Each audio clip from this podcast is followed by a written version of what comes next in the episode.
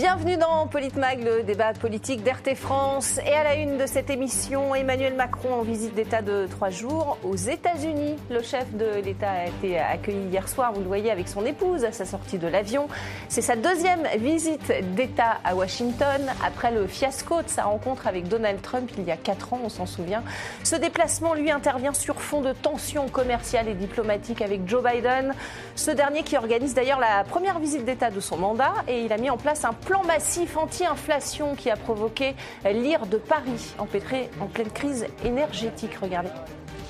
Et donc on va dire avec beaucoup d'amitié à nos amis américains, nos amis norvégiens, vous êtes super, vous nous fournissez de l'énergie du gaz, mais il y a un truc qui ne peut pas marcher très longtemps, c'est qu'on ne peut pas payer, nous, le gaz quatre fois plus cher que vous, vous le vendez à vos industriels. Parce que ce n'est pas tout à fait ça le sens qu'on donne à l'amitié.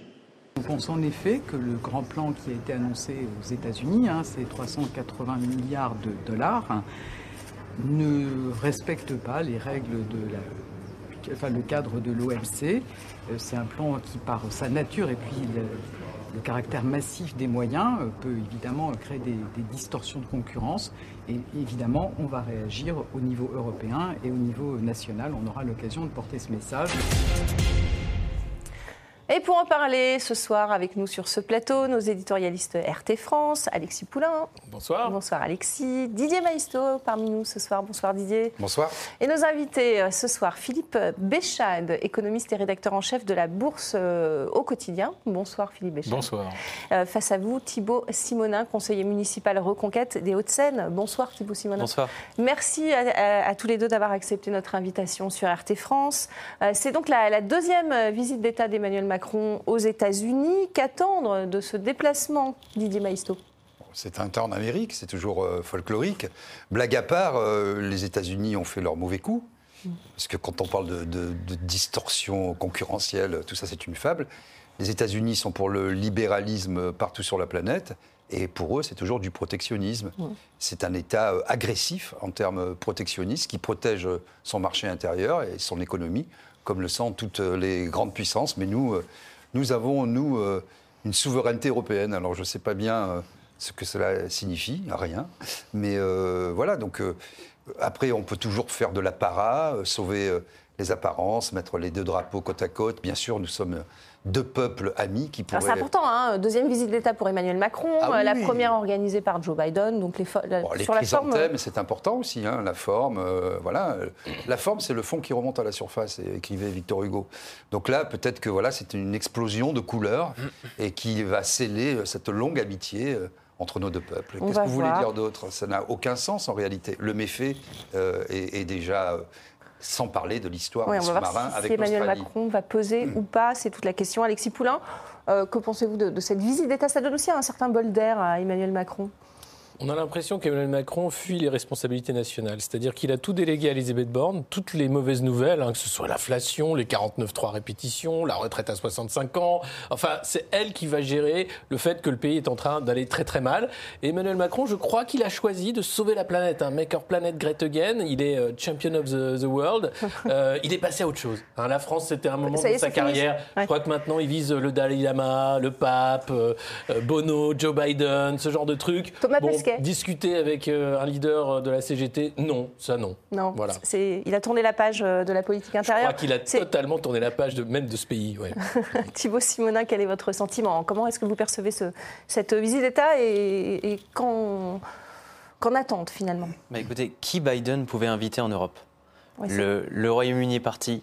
On ne connaît pas encore bien le chancelier allemand. Oui. Aujourd'hui, Emmanuel Macron est le seul qui peut être invité et reçu comme représentant de l'Europe aux États-Unis. Olaf Scholz, non? Trop jeune, trop récent. Alors, Olaf Scholz, il ne peut pas faire de visite d'État parce qu'il n'a pas le rang de chef d'État. Ah, d'accord. Bonne précision, oui, parce, vient, parce que c'est un bon client aussi. Merci. Euh, oui, oui d'accord. Et il vient, et il vient justement de devenir chancelier. Oui. Euh, et on ne sait pas exactement quelle sera sa politique. En tout cas, on, il est trop neuf pour être invité et être reçu euh, mm. euh, avec les ors de, de, la République américaine. Euh, ensuite, qu'est-ce qu'il va faire, Emmanuel Macron? Bon, euh, vous avez raison euh, quand vous disiez qu'il prépare euh, l'avenir, il prépare son avenir. Parce que euh, Emmanuel Macron, effectivement, bah, il voit bien que dans peu de temps, il sera plus président des Français. Et donc, il prépare son devenir professionnel. Ouais. C'est votre avis également, Philippe Béchal euh, Comment est-ce que vous percevez-vous cette, euh, ce déplacement aux États-Unis? Alors, bon, sa stature, euh, je suis d'accord avec ce qui vient d'être dit. Euh, Macron, il est, euh, il est plus dans la dimension française depuis déjà plusieurs, euh, plusieurs années, on pourrait presque le dire. D'ailleurs, il, et d'ailleurs, il ne parle d'ailleurs des Français que lorsqu'il est à, Oui. à l'étranger pour en dire du mal. Et Il parle surtout euh, au nom de l'Europe, Emmanuel Macron. En plus. Oui, de l'Europe, enfin de, de celle que lui imagine. Et euh, il s'imagine certainement à sa tête, ou peu ou prou. euh, Peut-être qu'il espère secrètement qu'Ursula von der Leyen, à coup de scandale, finira un jour par être inquiétée. Donc il faudra peut-être envisager un, remplacement. Bon, maintenant, il est invité aux États-Unis, euh, probablement pour y porter un message. C'est qu'on a peut-être atteint un petit peu le point de rupture, le point de la patience des Européens. Et euh, peut-être. Euh, temps euh, de faire porter le message euh, qu'une riposte est peut-être sur le point d'être d'être amenée. Autrement dit, euh, les États-Unis qui interdisent euh, euh, les semi-conducteurs euh, chinois, hein, euh, Huawei, euh, ZTE terminé, euh, il s'inscrit d'ailleurs dans la dans la suite logique de ce que faisait euh, Donald Trump. Euh, là maintenant, euh, les constructeurs automobiles européens ne pourront pas vendre de véhicules électriques aux États-Unis, à moins que ça soit produit dans la Rust and Belt, euh, produit euh, dans le Michigan, et à condition que les usines euh, aient en leur sein des syndicats. Autrement dit, des véhicules qui seraient produits dans le sud des États-Unis ah bah non, ça serait, ça serait pas bon. Donc euh, on comprend bien là qu'il y a une mesure de protectionnisme incroyable qui va interdire euh, aux Européens, aux Volkswagen, euh, aux BMW, et aux, aux Coréens ou aux Japonais euh, de, de vendre des, des- des véhicules aux États-Unis. Ils ne reculent strictement devant rien. L'histoire de vous ne pouvez pas euh, obtenir un agrément pour vendre vos voitures aux États-Unis avec le le bonus de 7500 dollars, ce qui est quand même pas de, de la petite monnaie. Donc, euh, Et, si- le, cas, le, le- le cas inverse n'est pas vrai, en Pas fait. Euh, Les Ah États-Unis absolument peuvent pas. vendre ce qu'ils veulent. euh, Donc, donc, euh, peut-être que Macron est venu porter le, le message qui avait peut-être euh, un début de ré- ré- réciprocité euh, à envisager. Quant à Olaf. Scholz, il n'a pas, été re- re- reçu aux États-Unis, il a filé directement en Chine. Oui, c'est vrai. Voilà. oui. Euh, Thibault Simonin, vous voulez Je voulais, je voulais réagir simplement réagir. Moi, je, je- je rêverais, je rêverais que euh, Emmanuel Macron, pour les Français, euh, fasse un petit peu de protectionnisme, Oui, que même, même un tout petit peu en fait. Parce que le problème, c'est que dans votre reportage, on entendait les, les cris d'orfraie de, de, de la Première ministre Et- d'Emmanuel Macron, Macron, oui. qui disaient effectivement trop c'est trop. Et vous avez raison. Sur le prix, effectivement, trop c'est trop, parce qu'on est un peu mené par les Américains sur ce prix du gaz, c'est hallucinant. Mais Ils le vendent très très cher. alors, mais le problème, c'est que c'est c'est vraiment des cris d'orfraie parce que euh, on défend un système d'ultralibéralisme européen et, on s'étonne que d'autres protègent euh, les leurs. Mais nous, moi, j'aimerais bien qu'on protège euh, les miens, j'aimerais bien qu'on protège les Français. Ouais, c'est c'est toute la question. On va voir si Emmanuel Macron va pouvoir peser euh, sur ça. En tout cas, il a rencontré la, la, vice-présidente Emmanuel Macron. C'est le, début de, de son voyage. Donc, il a atterri hier soir. La vice-présidente américaine qu'il a rencontrée au siège de la NASA à Washington. Euh, Paris et Washington qui souhaitent renforcer leur coopération dans le domaine spatial. Le chef de l'État qui a déjà reçu la vice-présidente euh, à Paris, avec qui visiblement le courant passe plutôt bien. Regardez. Il est très important pour nous que vous puissiez proposer aux leaders français de voler vers la Lune. Nous en sommes très heureux. Cela nous convient tout à fait. Voilà, donc ça commence d'abord par le, le spatial, euh, Didier Maisto, pas par les questions qui fâchent. Ce sera euh, pour demain, hein, rencontre avec euh, Joe Biden, un dîner ce soir. Euh, il va pouvoir être audible, Emmanuel Macron, vous pensez euh, De facialement, oui. Mm. Toutes ces euh, visites d'État sont très codifiées. D'abord, on rappelle euh, l'amitié, je l'ai dit, entre les peuples, puis euh, on parle un peu de spatial, euh, et puis euh, de climat, parce que ça, tout le monde est d'accord. Puis après, bah, La COP21 euh, n'a voilà. pas beaucoup. non mais on va, on va dire que le climat est important, parce qu'il faut sauver la planète et qu'il y a des enjeux, comme en plus Macron, effectivement, est dans une sphère qui est beaucoup plus large que la petite sphère française faite de Gaulois réfractaires et de procureurs euh, euh, incessants. Donc voilà, on va, ça commence toujours euh, comme ça, puis ensuite il y aura les sujets qui fâchent. Mais les sujets qui fâchent, vous ne n'en connaîtrez ni les tenants ni les aboutissants, personne. On verra peut-être. Il y Il y aura, aura un une conférence de presse commune, de toute non, il y aura un communiqué à la fin en disant que les, les liens se sont renforcés et chacun va repartir et riche de cette expérience commune pour euh, réfléchir face à, un monde de- devenu, je vous le fais le communiquer, multipolaire. Euh, tous les enjeux sont devant nous.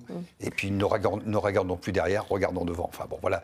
Que, que va-t-il se passer pour être vraiment euh, dans le détail Pour peser d'un point de vue de la souveraineté industrielle, énergétique, encore faut-il avoir les atouts, les attributs de cette souveraineté. Effectivement, si vous êtes dans un cadre européen contraignant, euh, où vous devez agir à 27, et où la doxa, ce qui préside euh, finalement à, la- toute la politique de l'Union européenne, c'est un libéralisme effréné, vous ne pouvez pas ensuite... Ce que Elisabeth Borne et le président de la République reprochent aux États-Unis, c'est ce qu'ils nous vendent à l'intérieur de notre pays. Quand gaz, ils nous parlent de solidarité, quand ils nous parlent Le- de souveraineté, Le gaz. Rappelez-vous, ces mois passés, le gaz, les médicaments, tout allait être rapatrié sur le sol français pour la souveraineté. Vous avez vu quelque chose Vous ne verrez rien, parce qu'il ne se passera rien. Et donc, euh, le problème, c'est qu'un discours en chasse un autre, et que de souveraineté nationale, quand on a une crise, puisqu'on s'est rendu compte qu'on est aujourd'hui en pénurie de médicaments, c'est essentiellement la Chine et l'Inde qui fabriquent des médicaments. On n'arrive plus à refourguer nos sous-marins. On s'est fait avoir sur l'énergie. On parlait des Allemands. Les Allemands, non seulement sont allés en Chine, mais viennent de signer avec le Qatar pour 15 ans pour avoir du gaz naturel. On a disparu du jeu. Ouais. Donc, on sauve les apparences. Ouais, c'est vrai, Philippe Béchal, quand on voit que les Allemands signent effectivement avec le Qatar un contrat de 15 ans, un contrat gazier, et qu'Emmanuel Macron se démène pour essayer de faire baisser les prix euh, pour l'Europe, euh, qu'est-ce que ça dit euh, de la politique européenne? On va dire que la séquence depuis euh, neuf mois, elle dit pratiquement tout. C'est-à-dire, depuis que d'ailleurs c'est Macron qui a poussé hein, à ce qu'on adopte des sanctions qui allaient faire que notre, euh, nos coûts énergétiques allaient exploser. Donc il peut effectivement aujourd'hui reprocher aux Américains de, nous vendre du gaz à quatre fois le prix. Il fallait déjà pas qu'on se mette dans la situation de. Euh, le Qatar, bah, ça a été un partenaire euh, français euh, depuis l'époque euh, Sarkozy. hein, euh, le Qatar doit à la France euh, la Coupe du Monde, donc euh, quand même, euh, on, on est censé avoir les meilleures relations avec eux. Bon, on s'aperçoit qu'en fait, ils sont très très ouverts à, à commercier avec les Allemands, qui euh, manifestement ne nous en ont pas parlé. Euh, Scholz est allé tout seul. En Chine, euh, lorsqu'il négocie euh, des contrats de renouvellement du matériel de défense aérienne, il le fait directement avec les Américains, il n'y a pas de coopération avec les Français. Euh, si jamais il envisage un chasseur européen, on s'aperçoit que le modèle euh, prévu est trop lourd, il ne peut pas se poser euh, sur, euh, sur un porte-avions. Enfin, tout est comme ça. On voit bien que depuis neuf mois, il y a peut-être, euh, je ne sais pas, une, une forme de souveraineté européenne qui est l'exemple de, la, de, de- de quelque chose de totalement dysfonctionnel. C'est-à-dire que qu'on ne se parle pas. Euh, les Allemands, euh, on va leur livrer du gaz en l'échange de, de je ne sais pas, une, une bonne poignée de main peut-être. Enfin, c'est, tout, tout est Mais- incroyable. C'est ça qui est très intéressant au sein de cette Europe aujourd'hui qui se disloque, hein, qui est en train d'imploser. Vous avez des aventures nationales politiques, hein, je dirais euh, l'Allemagne, euh, aussi d'une certaine manière l'Italie, la Hongrie, euh, d'autres pays, et puis des aventures industrielles et financières et énergétiques aussi singulières, nationales, comme le fait euh, l'Allemagne. Et puis vous avez euh, la France, par la voix de M. Macron, qui parle d'une souveraineté nationale, alors même que nous, nous n'avons plus aucune prise, puisque nous n'avons plus d'industrie. Nous sommes Il moins parle dépendants. souveraineté européenne, hein, je Européenne, précise. Euro- euh, Oui, oui. européenne, Et- pas.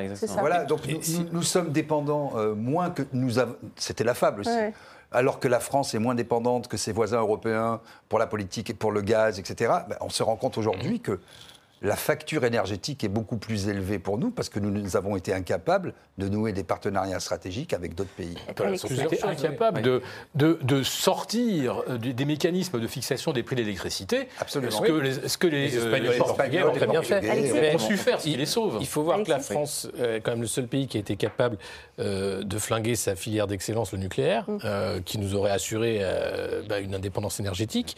Euh, c'est un pays euh, dont finalement le- la seule feuille de route d'Emmanuel Macron, c'est d'essayer d'a- d'attirer des investisseurs étrangers hein, pour créer de l'emploi. Alors investisseurs étrangers, c'est extrêmement volatile. hein. Vous ouvrez une boîte, vous la fermez quand vous voulez. euh, et, et pourtant, les, les sommets de Versailles, hein, le Choose France, fait par oui. McKinsey, etc., ça sert uniquement à ça. Et derrière, cette idée qu'il ne faudrait pas faire de politique nationale parce qu'on doit avoir une solidarité européenne, solidarité européenne en fait qui n'existe pas, puisque euh, clairement, Olaf Scholz l'a fait comprendre, ça ne l'intéresse pas. Euh, ce qu'il veut, c'est d'abord une politique pour l'Allemagne, parce que justement les mesures protectionnistes, notamment sur les voitures aux États-Unis sont une déclaration de guerre pour les constructeurs allemands. Et le, dernier acte politique euh, de Jean-Claude Juncker, quand il était à la place de Ursula von der Leyen à la tête de la Commission européenne, c'était d'aller aux États-Unis pour négocier justement un droit de, pour les voitures américaines. Alors, Thibault Simonin, si vous le permettez, voilà, Thibault, vous vouliez réagir aussi. Oui, je voulais, je voulais réagir. C'est vrai que euh, en fait, on oublie, on a, on, vous n'avez pas parlé d'ailleurs du, traité euh, signé entre la France et l'Allemagne euh, de soutien énergétique à l'Allemagne. Encore une fois, en fait, le problème, c'est que les Français sont les dindons de la farce avec Emmanuel Macron. effectivement, ils voyagent partout, etc. Mais en attendant, il ne se passe rien de concret en France. Et je reviens à ce qu'on disait tout à l'heure sur Elisabeth Borne euh, qui essaye tant bien, tant bien que mal d'exister, mm. mais qui ne traite pas les problèmes des Français. Mm. On a certes Emmanuel Macron qui, euh, qui tente de, de, de, négocier le prix du gaz, mais euh, rien ne se fait. Alors, vous parliez d'attirer les, investisseurs étrangers. Les Américains le font, hein, puisque Joe Biden ah a mis en place un plan de 380 milliards de dollars pour relocaliser l'industrie sur le sol américain. Euh, je, vous, laisserai réagir. On va, écouter euh, justement Bruno Le Maire qui a réagi. Un plan de lutte américain contre l'inflation euh, jugée protectionniste pour l'industrie européenne. La chef du gouvernement, on l'a vu hein, en, début de cette émission, a assuré que la France ne resterait pas les bras croisés. En écho aux grandes inquiétudes de Bruno Le Maire récemment, regardez. Dans certains cas, le montant des subventions que l'administration Biden propose est 4 à 10 fois le montant maximal autorisé par la Commission européenne. En France, nos premières estimations indiquent que ce sont 10 milliards d'investissements et des milliers d'emplois industriels qui sont en jeu. Donc c'est, il joue pas franc jeu, euh, Alexis Poulain. C'est pire que ça, c'est-à-dire que si les Américains jouent totalement franc jeu, en emmenant l'Europe dans une guerre qui n'est pas la sienne avec l'Ukraine, ils ont flingué de toute façon l'économie européenne. Les sanctions sont des sanctions qui vont contre les pays européens parce que l'énergie est trop chère, donc les entreprises délocalisent là où l'énergie est moins chère aux États-Unis. Et parce hein. que les États-Unis ajoutent à ça des mesures protectionnistes. Et derrière, vous avez un ministre de l'économie qui fait l'idiot utile, le naïf, je ne sais pas, et qui se rend compte bien trop tard que ces mesures sont finalement un suicide. Mais on le savait dès le début. Enfin, je ne sais pas, on était nombreux économistes à avoir alerté et à le dire, mais attendez, c'est pas possible d'être aussi bête.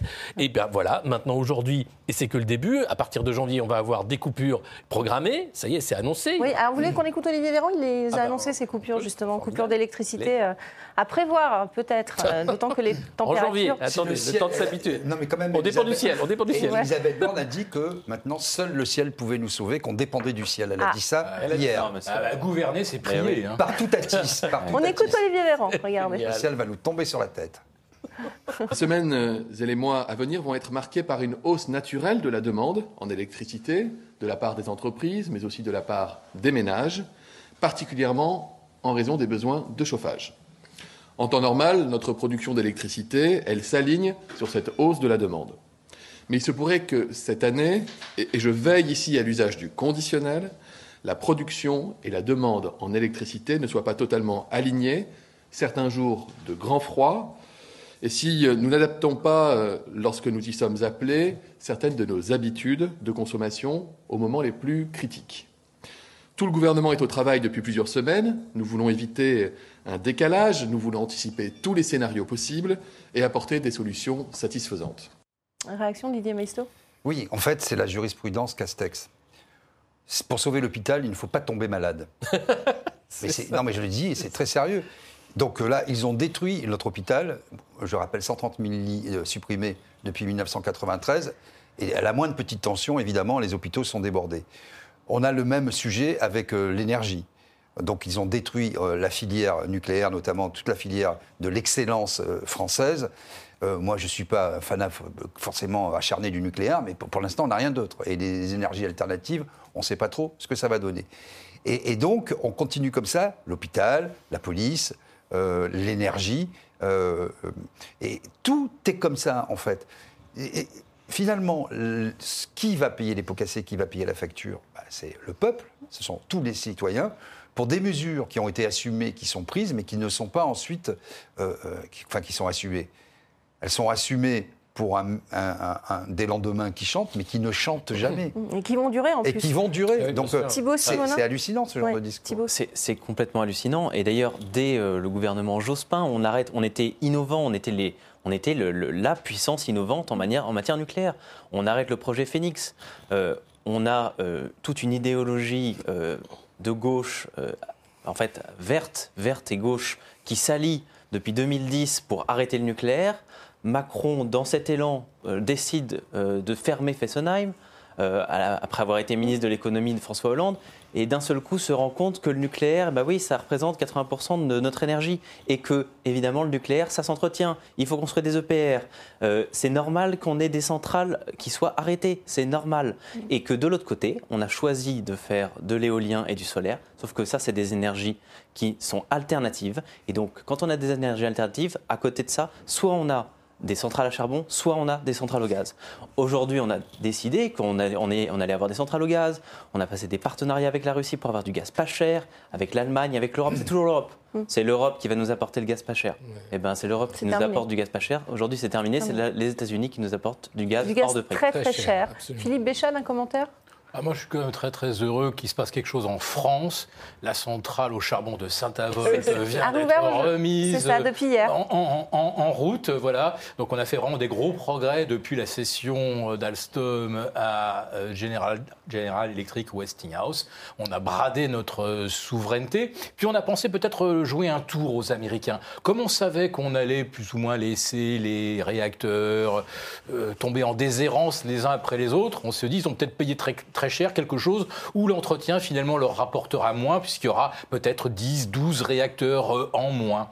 Et puis bah, maintenant qu'on a besoin de courant, on est incapable de les remettre en route. Alors je vais quand même rappeler aussi un petit truc dans l'histoire, c'est que pourquoi on laisse à partir de 2010 les centrales nucléaires euh, se corroder, on les entretient plus vraiment Bah, Parce que de toute façon, la demande euh, de, de, de- de mégawatts de la part de notre industrie, elle baisse très fortement. Parce qu'en France, on délocalise. On délocalise même beaucoup. Grâce à quoi nous sommes devenus très très vertueux en matière On de carbone. voilà. On a Mais misé sur les heureusement- services, en fait. heure- Heureusement, Saint-Avo- Saint-Avold remarche. Alors remarche temporairement pour cet hiver. Alors, Oui, et avec que- du charbon sud-africain et australien. Voilà. Et avec des salariés très bien euh, payés puisqu'ils ont eu d'énormes primes pour Oui, venir pour- Avoir des travailler. retraités qui sont revenus. Mais euh, on voit des- ouais, le- le- le- en fait, le résultat de la politique à courte vue. Aussi. Puisque quand on fait de l'idéologie dans, dans des politiques publiques comme sur l'énergie, et qu'on désindustrialise le pays, et qu'on mise tout sur le service, ben pendant ce temps, finalement, euh, c'est un peu le principe des vases communicants. Euh, de l'acier, on, a toujours besoin d'acier dans le monde, on a besoin de voitures, etc. On n'a pas dit un, un mot, mais je voudrais être très rapide sur le sujet, on l'a évoqué sur le- l'automobile. Évidemment que Scholz va se tourner vers euh, la Chine, l'Asie en général, parce que c'est là que sont les marchés. Je rappelle que euh, quand même, l'Allemagne a le premier constructeur mondial avec le groupe Volkswagen, hein, qui a des marques premium comme Audi, puis des marques plus populaires euh, comme Seat euh, euh, ou euh, euh, Skoda. la- Skoda, voilà, bon. Et et il y a des constructeurs premium, Mercedes, euh, euh, Porsche, bon, Porsche c'est dans le groupe Volkswagen, mais BMW et tout. Donc aujourd'hui, nous en France, il faut voir qu'on a euh, Renault qui n'est pas en très bonne santé, c'est le moins qu'on puisse dire, et Peugeot Citroën qui s'est groupé dans Stellantis. Donc voilà, vous avez la Chine qui a quantité de constructeurs colossaux, parce qu'on ne les connaît pas encore, ils, ils commencent à arriver sur le marché européen, le marché français. Mais on ne se protège pas de ça. On n'a aucune barrière douanière protégé. efficace. Enfin, c'est quand même dingue de voir. Juste un chiffre, quand, Ouais. quand- c'était Harley Davidson dans les années 90, 80-90, était- souffrait beaucoup, euh, était, euh, était en faillite. Qu'a fait, euh, c'était Ronald Reagan à l'époque, 400% de droits de douane. Les- Il n'y a plus une Honda, plus une, plus une Yamaha. Oui. Vous voyez, ça c'est la moto. Plus un verre d'eau. C'est la moto qui accélère. c'est la moto qui accélère. Et donc, il a sauvé comme ça par des. Mais c'est comme ça que fonctionnent les Ouais. États-Unis. Et pourquoi l'Europe est incapable de, de poser Parce euh, parce que 27 incapables de se mettre d'accord, des, des intérêts économiques divergents. Ouais. Euh, les Allemands produisent des voitures, les Français produisent du luxe. Mm. Euh, c'est deux industries qui n'ont rien à voir. Euh, et puis une, une idéologie, la, la concurrence, la libre, et non libre foncier qui concurrence, devait euh, faire baisser les prix pour les consommateurs, concurrence, l'absolue concurrence, concurrence. qui est un, un délire qui a fait qu'on a sapé des filières entières, qu'on a foutu en l'air des services publics, des géants nationaux. On a été incapable avec ça de faire des géants européens, puisque derrière, chaque entreprise essayait d'avoir sa part du lion. Alors, il ne faut pas non plus dire que euh, cette ouverture du marché euh, a été que mauvaise. Ça a permis à EDF, à une époque, euh, de faire l'électricité de Londres, d'aller à l'étranger, euh, la RATP d'être un groupe international. Donc oui, on en a profité, mais bien peu par rapport à ce qu'on a perdu en réalité Absolument. en termes de force de production, en termes d'industrie et en termes de savoir-faire. Et je vais simplement réagir sur, ED sur EDF, justement. C'est un très bon exemple sur la concurrence et sur ces fameux monopoles existants et qui, qui ne devraient pas être concurrencés. Aujourd'hui, EDF n'est pas certain d'être propriétaire de ces barrages hydroélectriques et donc les entretient très mal. Et donc, après avoir eu pendant 10 Oui, ans, pendant avoir- 15 ans des centrales nucléaires mal entretenues et donc qui aujourd'hui sont à l'arrêt, c'est normal, et ben demain on aura des barrages hydroélectriques qui seront sûrement à l'arrêt pendant plusieurs années pour les réparer parce Mm. que euh, on ne sait pas qui est propriétaire de ces barrages. Philippe Béchat de l'Europe est-elle capable de prendre des mesures de rétorsion vis-à-vis des États-Unis ou pas? Oui, Elle l'a mais, déjà fait? Oui, mais il va falloir qu'elle consulte les lobbyistes anglo-saxons qui sont euh, archi présents à Bruxelles qui- et, et Bah, qui ne manquent pas. et- pourtant, les, Comment les Britanniques ne font pas partie de l'Europe. Ah bah euh, à Bruxelles, euh, n'importe qui peut faire euh, du lobbying. Mmh. Alors après ça, que ça soit le, que le commanditaire soit américain, ça passe par un cabinet londonien. Enfin, je vous fais pas le, je vous fais pas le tableau, tout le monde le connaît.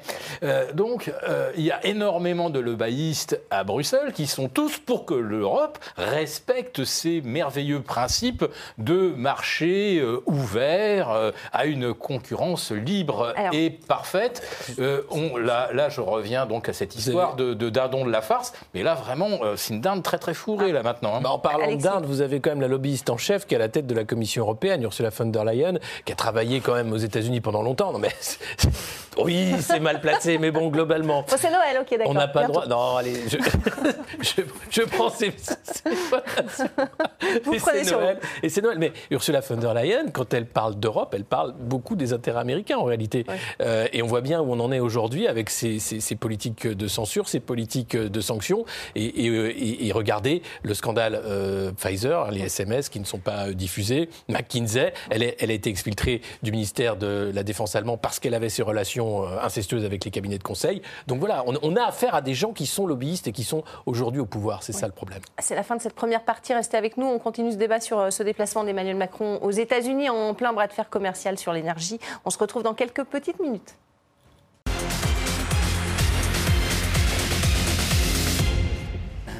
Bienvenue dans cette euh, deuxième partie de Politmag. On continue de parler du déplacement d'Emmanuel Macron aux États-Unis. Pas mal de contentieux à aplanir.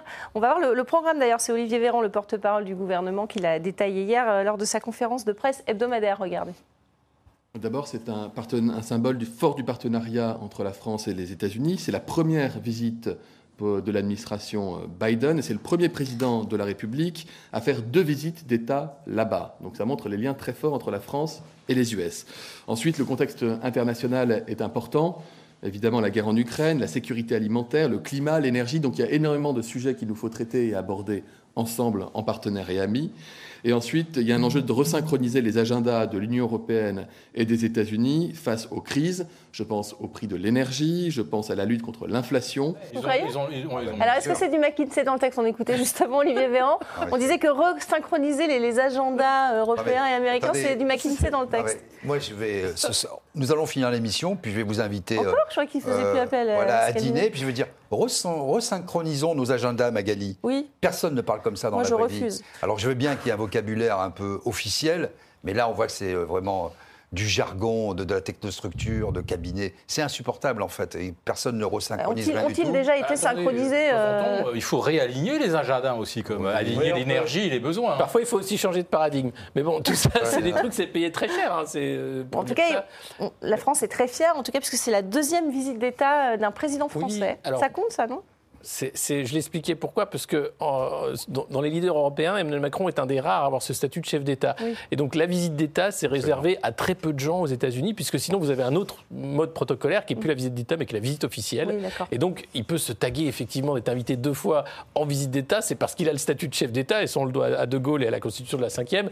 Ensuite, on le doit aussi au fait qu'il y a eu deux présidents entre-temps. Il a vu d'abord euh, Oui, Donald Trump, et maintenant c'est Joe Biden.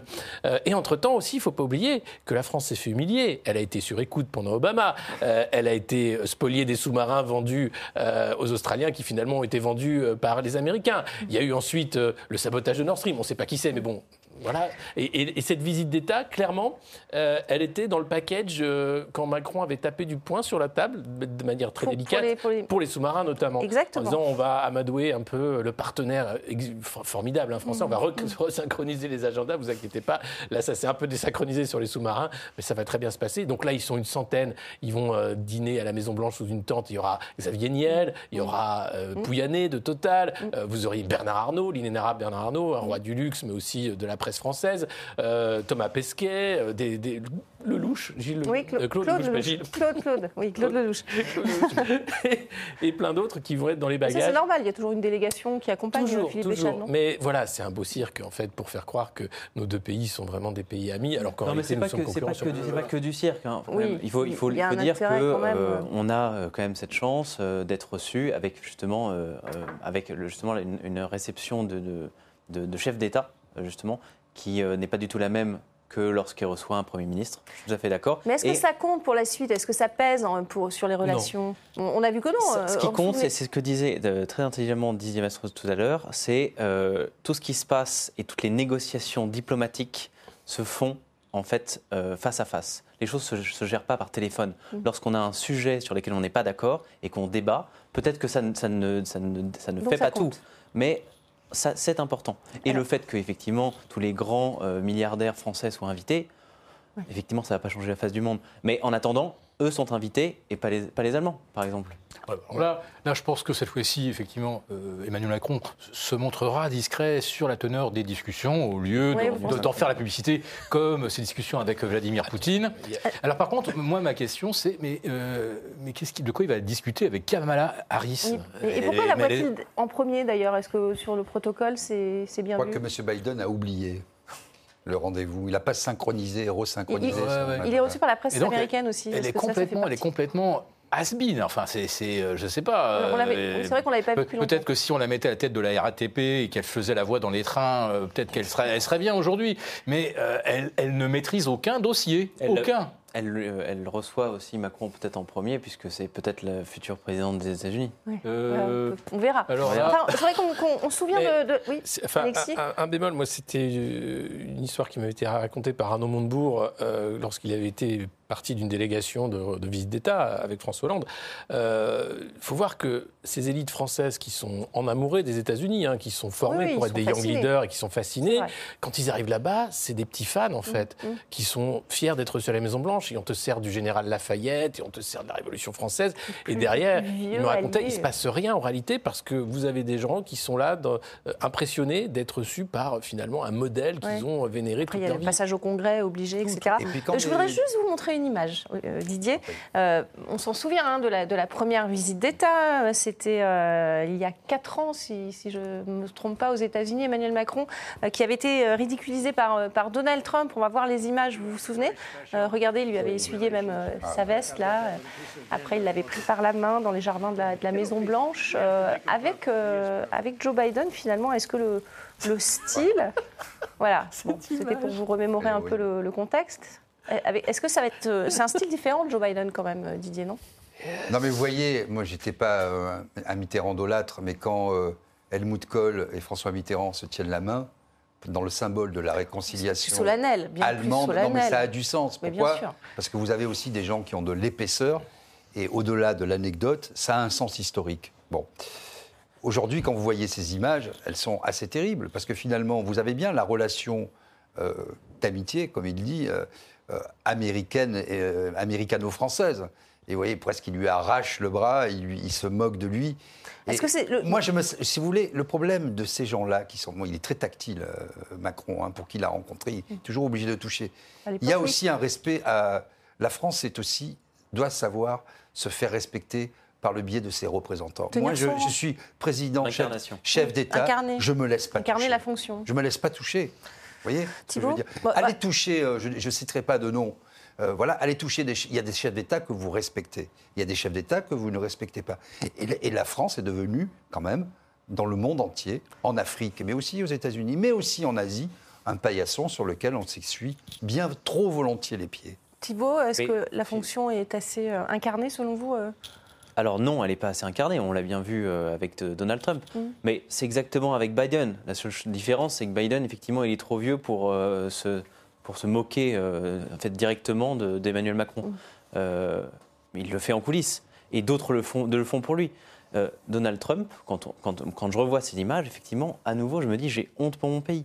Parce que et, violence. et c'est et c'est très triste. C'est très triste que mon pays soit considéré comme un petit pays, en fait, par Donald Trump, qui lui sait qu'il est euh, président de, qui, qui était président de la plus grande euh, nation du il y a monde, euh, c'est pas- plus, pas- plus forte en tout cas. Ouais, Euh, Je voudrais qu'on avance, parce qu'il y a un dossier qui est important aussi, c'est euh, l'Ukraine. Euh, Emmanuel Macron se, se présente comme euh, la voix de celui qui parle et aux Ukrainiens et à, à Vladimir Poutine, ce qui n'est pas le cas des, des Américains qui soutiennent à 100% l'Ukraine.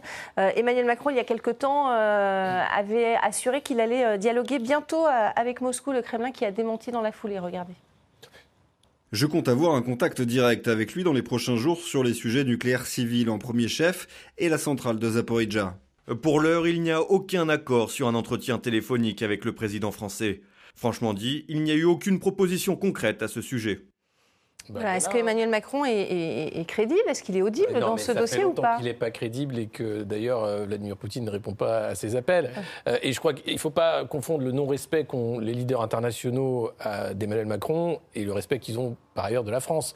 Euh, et je vous rappelle les dossiers sur le président of France qui avait à Mar-a-Lago chez Donald Trump. Donc on ne sait pas ce qu'il sait de Macron et ce qu'il se dit. Et les relations internationales, notamment euh, interpersonnelles, sont d'une violence assez rare. Ah Oui, justement, on Euh, parlait d'incarnation, justement. Oui, il mais- incarne mais- la France, il incarne Oui, mais le je pays. pense que derrière, c'est pas du tout la même chose et qu'ils savent très bien qu'ils sont là se pour un prévaut de toujours- de vouloir peser, mais Et pèse-t-il vraiment En parlant français. Mais Mais il, bon, il a fait même paraître dans la, dans la presse française qu'il allait avoir un entretien avec Xi Jinping. Rappelons-nous Oui, d'ailleurs qu'il s'était vrai.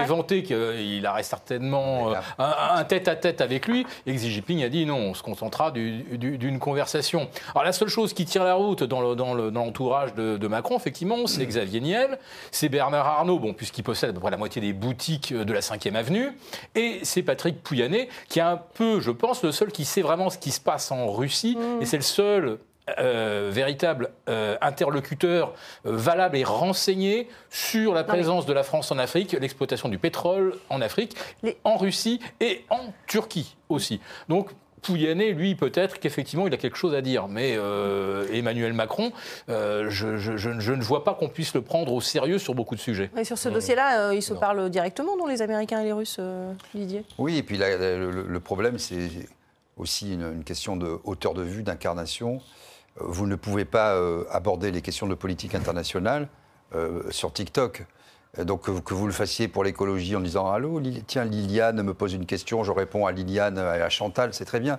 Mais euh, je pense que beaucoup de pays, enfin, c'est pas que je pense, c'est que nous le savons tous aujourd'hui, ont été choqués, sont choqués par la façon de procéder d'Emmanuel Macron, qui dit sur les relations internationales avec les premières puissances de la planète, il, il bombe le torse en quelque sorte. Oui, oui, voilà. oui.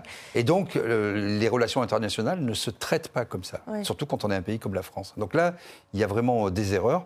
Et, et- et c'est- on, on le paye assez lourd aussi, je crois. On n'est pas pris au sérieux. On est pris au sérieux quand on parle peu, mais Oui. qu'on pèse Oui. réellement Et- et qu'on- sur l'évolution des choses. Et qu'on On est va regarder. Enfin, on voit bien euh, sur la, la- la crise quand un missile est tombé en Pologne, euh, tout le monde euh, en Europe était là à vouloir l'escalade. Les Américains très vite ont dit on va, Oui. on va se calmer. Oui, pour le coup, Voilà. c'était l'inverse. On va regarder justement, allez, pour finir ce débat euh, sur euh, la politique étrangère, profusion de voyages, on le disait en, en- en début de, de ce débat, peut-être pour tourner la page de ce qui se passe en France.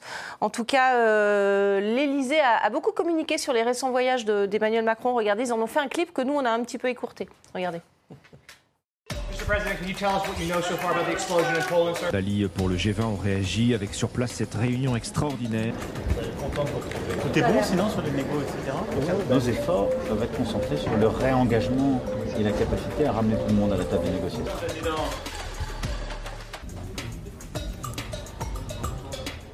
C'est l'idée de gérer des équilibres sans confrontation. Non. Donc la stratégie qui est la nôtre, c'est de défendre la liberté de la souveraineté, des équilibres, sans qu'un modèle hégémonique ne l'emporte. On a bien compris le message. Hein. Bon, ça, c'est la communication d'Élysée. Il faudra rajouter les États-Unis, je pense, à ce clip. Ah, Mais en tout cas, voilà, l'hégémonie, le, le multilatéralisme, euh, un allié non aligné, Philippe Béchat de la France, pour finir, la France est un allié non aligné, selon vous? Je ne sais pas, euh, le jour où la France, euh, sa voix sera entendue et Macron sera épaulé, à mon avis, euh, il faudrait que ce soit par euh, Narendra Modi, il faudrait que ce soit par euh, Erdogan. Ce sont des gens qui aujourd'hui sont vraiment au, au- au carrefour de tout ce qui est en train d'évoluer. euh, dans deux blocs qui se séparent, l'Occident côté États-Unis et, et- et l'Asie. Et euh, l'Inde est probablement un pays sur lequel il faut miser. La Turquie aussi. Et en Afrique, il faudrait aussi que, que la France reprenne des points d'a- d'appui, effectivement, de se faire jeter du Mali, du Niger, euh, nos troupes euh, remplacées par les Wagner, etc. Enfin, c'est- c'est complètement hallucinant. On nous aurait dit ça il y a trois ou quatre ans, mais personne n'aurait pu croire une chose. Personne n'y aurait cru. Personne n'y aurait cru. Une réaction, Didier? Oui, en fait, les plaques telluriques bougent et nous, euh, on est en bout de plaque, mais euh, en fait, on nous fait un peu de décorum, vous voyez? Et ça, c'est terrible, parce que quand vous en êtes réduit à dire que notre bataille, c'est euh, la liberté, a-t-il dit, pour la souveraineté, sans qu'il y ait un modèle hégémonique qui s'impose, ça veut dire qu'on est des losers, si je décrypte le langage de McKinsey. Moi, je ne suis pas là pour gagner, je ne suis pas là pour remporter euh, des marchés, je ne suis pas là pour que la voix de la France dans le monde soit entendue, mais pour que toutes les voix soient entendues. Non, mais qui peut croire à cette fable? Ça, c'est une parole. Non, mais c'est une on a- parole- le problème euh, qu'on a avec euh, Emmanuel Macron et, et beaucoup de leaders actuels, c'est que ce ne sont pas des hommes politiques, ce ne sont pas des hommes d'État, ce sont des influenceurs, des gens qui font de la communication, qui font du qui sont conseillés par des cabinets, par des lobbyistes. Ça, ça manque Et donc- de vision à long terme, on l'a mais ça manque dit, de hein, vision, ça manque de courage, a- ça manque de, de- de vista, Ouais. et c'est des gens qui ne pensent qu'à l'image, à la communication, À- au à- à court leur terme, propre image. à- à- et, et qui Mais ne gèrent que à sa- finalement à sa propre image. Mais le, le fait de faire un clip comme mais ça. c'est, mais c'est un CV vidéo. Ça- Pardon, c'est un CV Oui. vidéo Oui. qu'on vient de voir. Oui. C'est regardez-moi et pensez à moi pour demain. Je ne sais pas qui, a fait ça, mais, c'est, très bien. Qu'un président en exercice euh, tolère que son service communique. Enfin, c'est même pas qu'il tolère, c'est lui qui. Bah, il le fait lui-même, hein, on va le voir d'ailleurs. Il, il demande. Vous vous rendez compte que l'image de la France, on a l'impression d'un ado qui voit ses chanteurs préférés Mhm. et qui se filme avec euh, voilà euh, tel tel chanteur, tel danseur, tel voilà. voilà. Le best-of. C'est pas sérieux. Mais tout est possible. Après l'interview de McFly et Carlito, de youtubeurs à l'Élysée, tout est possible. Ouais, on va- on va- Euh, Marlène. Schiappa et les influenceuses. Enfin, Mm. c'est c'est vraiment le gouvernement des influenceurs.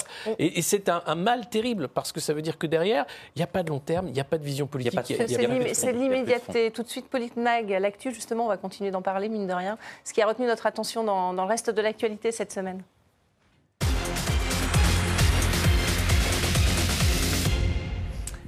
Et justement, on voulait vous montrer euh, un autre clip cette fois, euh, Emmanuel Macron qui s'est exprimé justement sur sa chaîne YouTube cette semaine sur le thème euh, Posez-moi vos questions sur l'écologie. Regardez, on a raccourci aussi hein, parce que c'était long, mais regardez.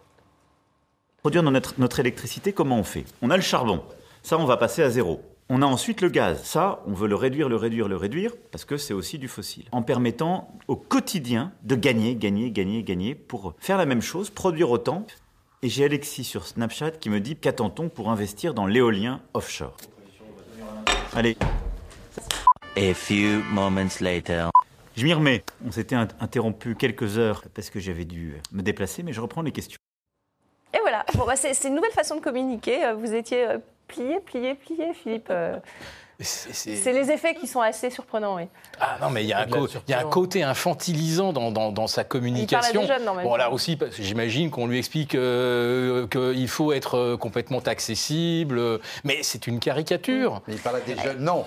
C'est il parle à Alexis. Alexis Ouais, avait posé une Ah, question. il a dit Alexis a posé une moi, question. C'est pas vous pas Non, c'est pas vous. Non, si c'est toi. Non, je, non, je, non, Bon. c'est pas moi. Dommage.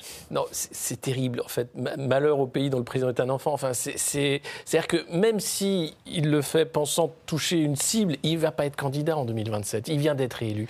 Qu'est-ce qu'il veut dire par là? Qu'est-ce qu'il Hey, montre? vous avez vu qu'il y a qu'une non, mais non, stop, stop, stop. On va arrêter tout de suite. Mais c'est, c'est proprement scandaleux en réalité. J'avais du respect pour la fonction de chef d'État, de président de la République. Il n'en a pas. Voilà. Un, une- un commentaire Oui, et puis sur cette possibilité de se représenter, il est gentil, Jean-Jacques Urvoas. Oui, je pense oui, oui, que oui. Ça Parce que pas. oui, ils étaient en train d'essayer de Euh, voir oui, comment euh, il pourrait avoir un troisième mandat ça, en, interrompant que, le sien. Mais bon, Euh, on le verra. Conseil hein, constitutionnel euh, empêchera ça. Vous croyez vraiment. Vous croyez vraiment? Qu'est-ce que vous pensez de cette Euh, vidéo? Bah écoutez, Vous déjà, qui êtes je, jeune. je- bah déjà, je pense qu'il ment. Il ment aux quand euh, il ment aux jeunes quand il dit que le gaz, euh, justement, le but c'est d'arriver à zéro.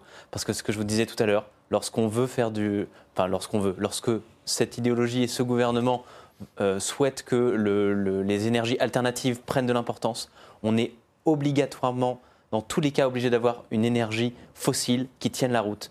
Et cette énergie fossile, effectivement, c'est le gaz. Qui est, qui est bien mieux que le charbon, ça il a raison.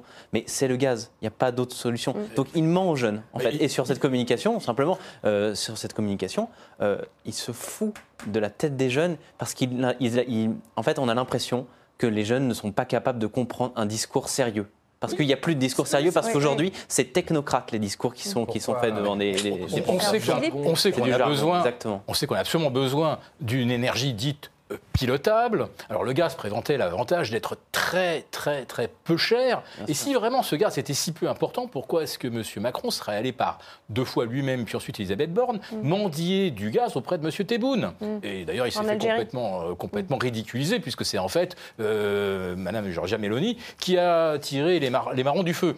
Donc euh, c'est c'est, euh, une, une nouvelle fois ces, ces- ces- ces- ces discours ce ne sont que des artifices langagiers. Il n'y a aucun fond euh, derrière et aucun projet. Et c'est ça qui m'angoisse le plus, c'est qu'on ne voit pas de projet euh, derrière tout ça. La France, en fait, elle produit quoi? Des espèces de super hauts fonctionnaires qui sont dans le contrôle de tout. Mais où sont les inventeurs, euh, les grands capitaines d'industrie des années euh, 70 Aujourd'hui, qu'est-ce qu'on voit? Des énarques qui sont désœuvrés parce qu'ils sont remplacés par des McKinsey, et ce, ne sont ce sont des gens qui ne sont là que pour du contrôle.